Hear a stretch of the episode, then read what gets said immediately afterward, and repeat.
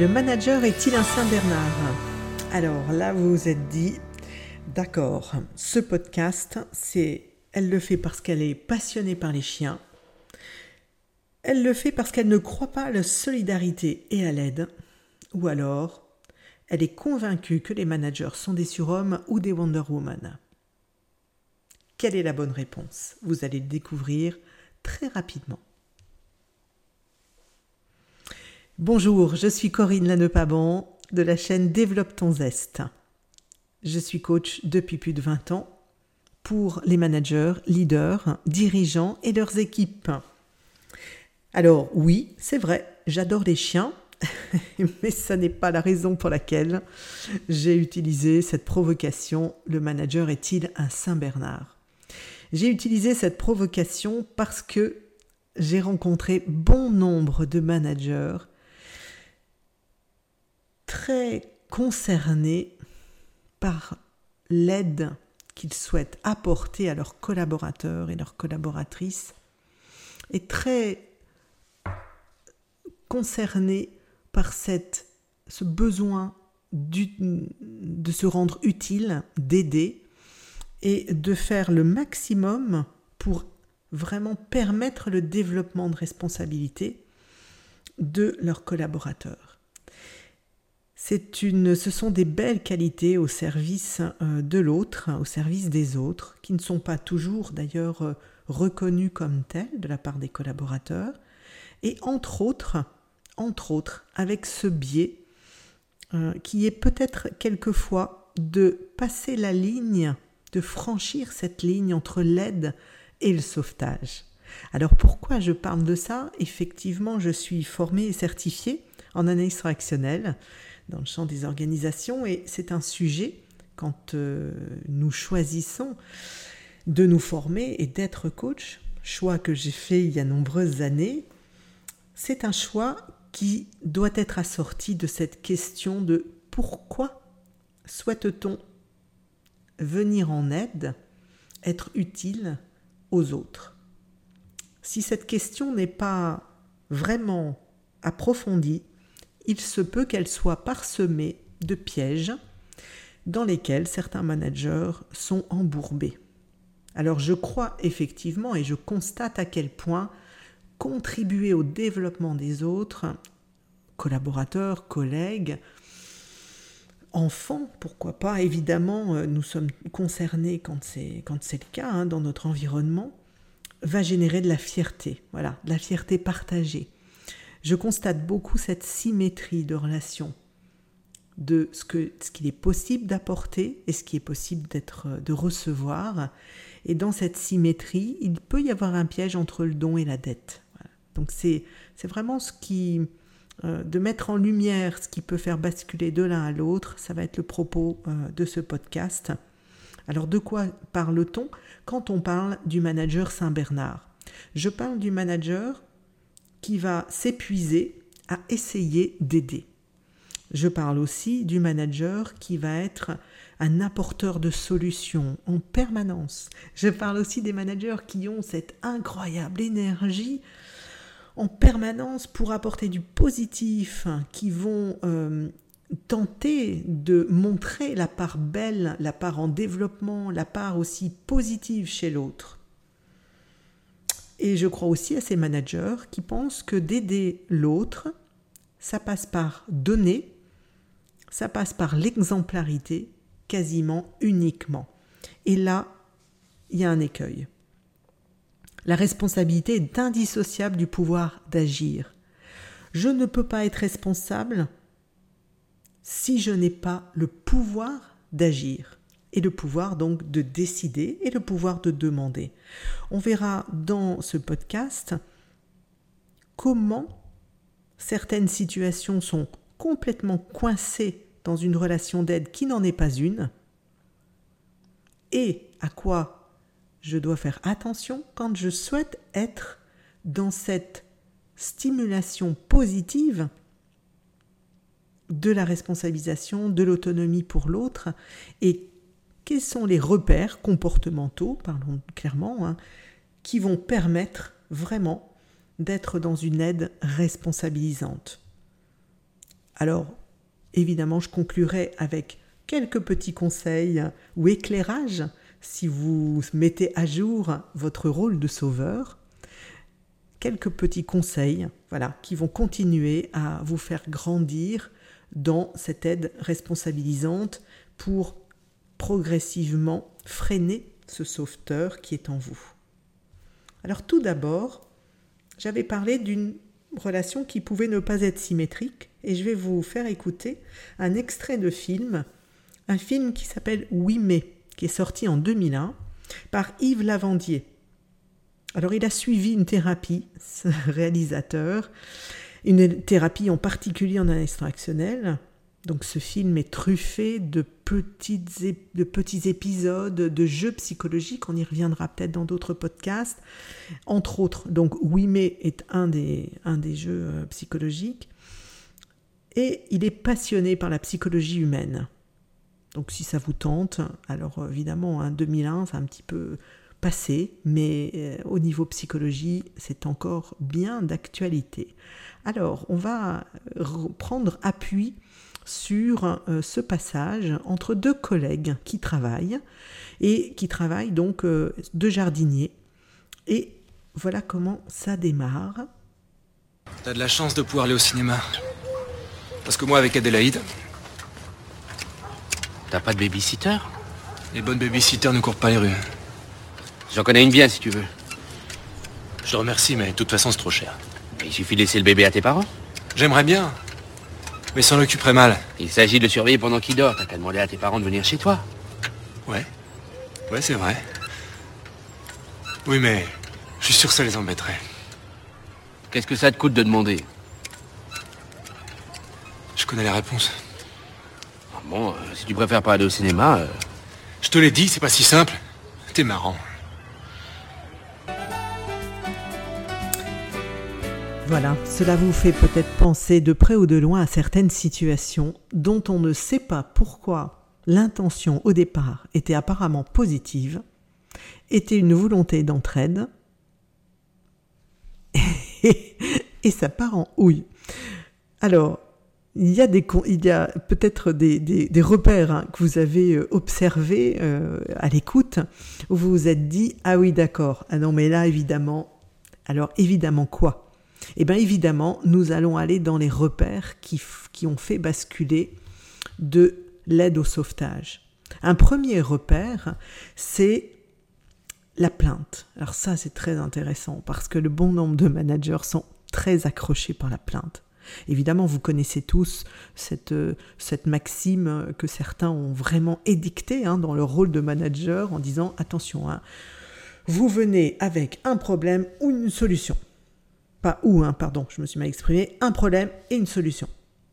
Pour éviter cet effet de, contamination négative de la plainte en se disant mais c'est pas, pas possible, il faut s'en sortir, je suis pas là pour apporter que des solutions. Alors on a démarré par ça dans la petite séquence. hein. Quelle chance d'aller au cinéma. Et tu n'as qu'à où tu pourrais, où ça serait possible de. Il manque un ingrédient indispensable pour sortir de la relation de sauvetage et être dans l'aide, c'est la demande. Y a-t-il eu une demande d'aide? Elle n'a pas été clairement verbalisée. Le collègue est resté dans cette plainte en attendant que l'autre propose des solutions. Et en attendant de proposer des solutions sans la demander, évidemment, ça serait aller dans encore plus de responsabilisation. Donc c'est pas ce qui s'est passé. Et ça, c'est un premier piège. Messieurs et mesdames les managers et leaders, et même en hygiène de vie dans le quotidien, osez poser ces questions. Quand tu me parles de ça, est-ce que je souhaiterais t'aider? Est-ce que tu es OK que je te propose? Qu'est-ce que tu attends de moi? As-tu quelque chose à me demander? Que veux-tu? Est-ce que tu souhaites qu'on en parle? Ça n'a pas l'air très simple. Est-ce que euh, c'est un, sujet sur lequel euh, on aborde, voilà, on peut aborder ou réfléchir ou, ou regarder les choses ensemble?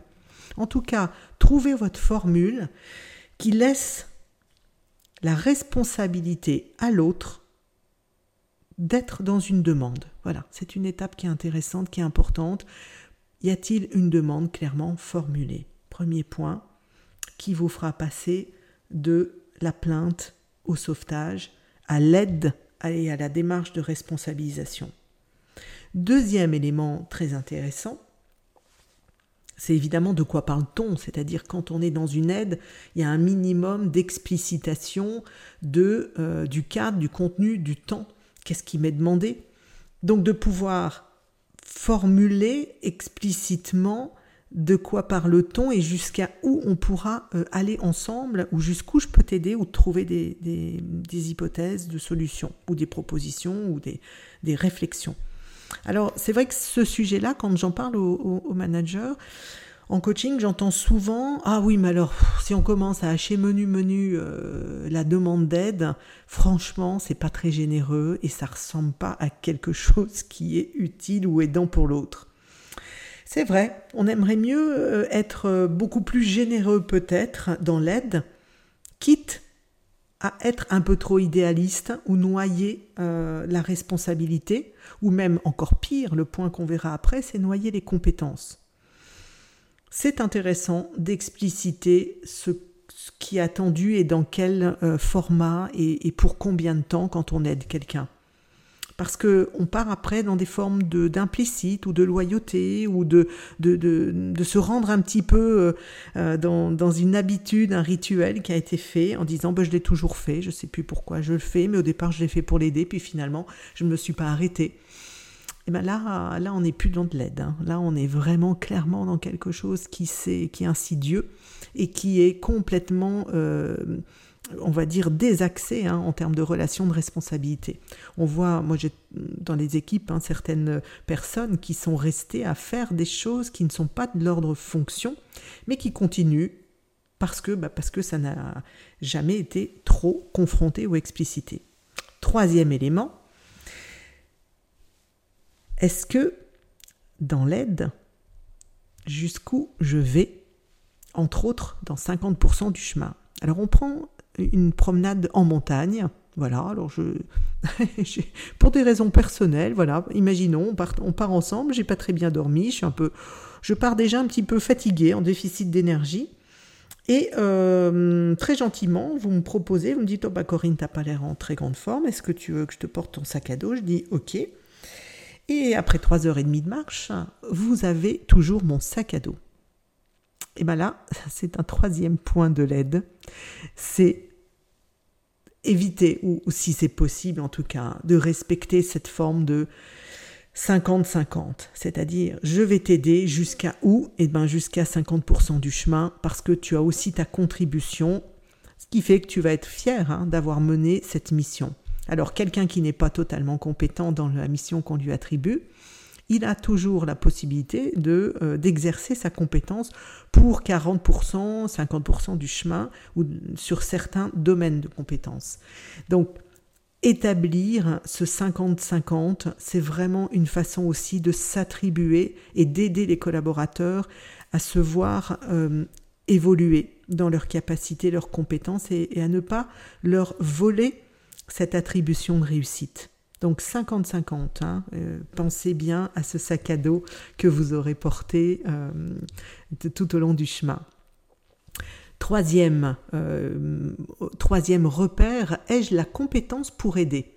Alors c'est quelque chose que je rencontre beaucoup sur les sujets psychologiques. Nous sommes coachs, donc oui, nous sommes formés, compétents au niveau de la psychologie humaine dans des tas de domaines, mais il y a aussi des tas de domaines où nous ne sommes pas légitimes et pas compétents. Je pense par exemple euh, à des interventions post-traumatiques, par exemple. On peut être là en première intention ou première relation d'aide, mais certainement pas dans un travail euh, accompli par un psychologue au niveau euh, clinique, par exemple, avec des, des, expertises en EMDR ou des expertises spécifiques. Donc, ai-je la compétence? Quand un collaborateur vient vous solliciter, posez-vous la question, suis-je le mieux placé pour? Certainement, vous le faites déjà.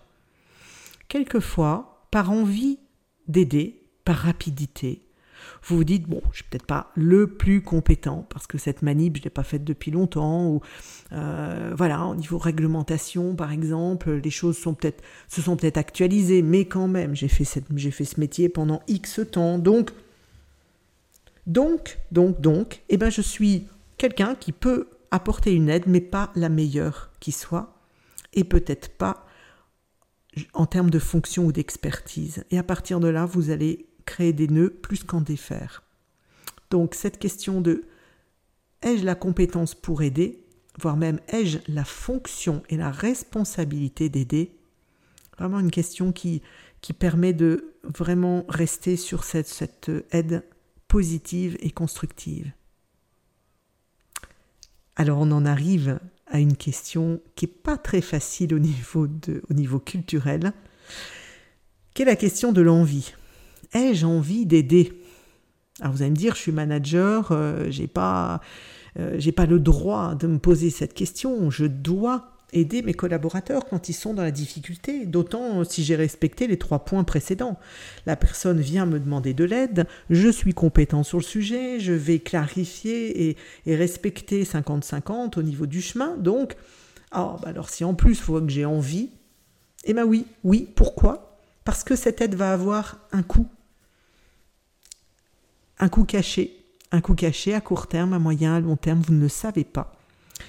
Mais quand vous n'avez vraiment pas envie, parce que ça fait déjà par exemple quatre fois que la personne vient vous solliciter sur un sujet sur lequel vous, vous avez une mémoire, la réponse assez rapide, plutôt que d'aller chercher dans le fac ou aller chercher dans je ne sais où, eh bien elle préfère vous déranger. Et elle préfère avoir la rapidité, voire même peut-être même la sympathie hein, d'avoir la relation avec vous au travers de ce point. Mais ce point, il n'a pas hautement de la valeur et en particulier, il vient vous déranger, vous faire peut-être perdre du temps, peut-être même vous n'avez pas envie parce que vous vous, vous imaginez euh, très justement peut-être hein, que cette personne pourrait trouver par elle-même la réponse. Écoutez cette petite voix interne, écoutez-la. Elle est aussi là pour vous dire que vous n'avez pas besoin d'être un manager Saint-Bernard, c'est-à-dire d'être toujours disponible pour l'autre et qu'il y a certains moments où ça n'est pas le moment, ça n'est pas le lieu, c'est une question qui n'a pas, euh, pas de valeur à être répondue par vous, et vous ne souhaitez pas là tout de suite. Il y a sans doute d'autres options. Ça, c'est très intéressant, parce qu'on arrive à la dernière partie euh, du podcast sur d'où vous vient cette grande cape de Zoro que vous déployez certaines fois. Est-ce que c'est une grande cape qui prend racine dans votre enfance, avec des petits messages euh, qu'il est bon d'être, euh, d'aider l'autre, d'aider son prochain, comme on dit? Peut-être même vous avez été encouragé à aider frères, sœurs, peut-être même à l'école, peut-être même vos facilités hein, de scolaire ou de parcours vous ont, vous ont peut-être mis dans ce rôle-là sans doute vous avez eu de la reconnaissance dans ce rôle-là aussi, donc c'est une place positive et valorisante. Ça, ça fait partie des questions intéressantes à, observer. À quel moment vous avez ce réflexe de penser que parce que vous allez aider, l'autre va s'en sortir Est-ce que vous regardez vraiment les ressources de l'autre ou est-ce que vous regardez surtout la façon dont vous voulez que ça soit fait à votre façon et pas de la façon dont certains collègues souhaiteraient développer ou trouver d'autres ressources? Et dans cette relation de Saint Bernard et de Sauveur, bien souvent, il y a une difficulté de demander soi-même de l'aide. Apporter de l'aide, la donner aux autres, sans limite, sans compter, c'est souvent quelque chose que je, que je constate. Et vous À quel moment vous demandez de l'aide? À quel moment vous exprimez précisément ce qui vous ferait du bien, ce dont vous avez besoin? C'est aussi ça la symétrie des relations, même avec euh, un collègue, un collaborateur. Ils ont eux aussi leur point de recul, leur façon de voir les choses, peut-être pas avec la même antériorité ou expertise que vous, mais en tout cas avec aussi l'envie d'aider, sans doute. Donc donner l'occasion aux autres de vous venir en aide, c'est aussi une façon de sortir de ce rôle de sauveur. C'est souvent, euh, un sujet que nous allons sans doute aborder euh, sous la forme du triangle de Karpman à un autre euh, moment. Mais je vous laisse déjà expérimenter ces différents points d'appui pour passer de l'aide, passer du sauvetage à l'aide. Et si vous avez en plus des témoignages, des demandes plus spécifiques, n'hésitez pas à mettre en commentaire et à nous suivre sur LinkedIn. À très bientôt!